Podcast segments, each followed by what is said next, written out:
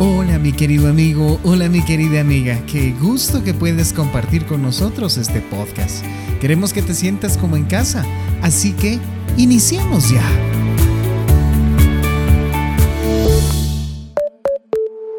No deje que alguien le presione para que usted cuente su historia. Si no se siente cómodo o si no está listo o lista para hacerlo, es posible que necesite contar su experiencia poco a poco con el tiempo.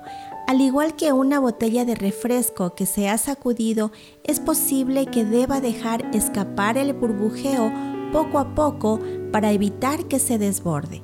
También puede ser necesario que vuelva a contarla muchas veces para poder aceptar lo que sucedió y procesar las diferentes partes de la misma.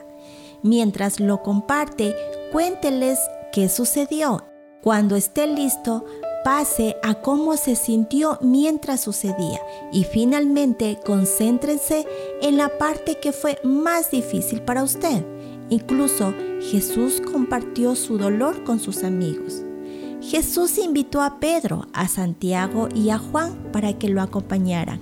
Luego empezó a sentir una tristeza muy profunda y les dijo, estoy muy triste, siento que me voy a morir. Quédense aquí conmigo y no se duerman.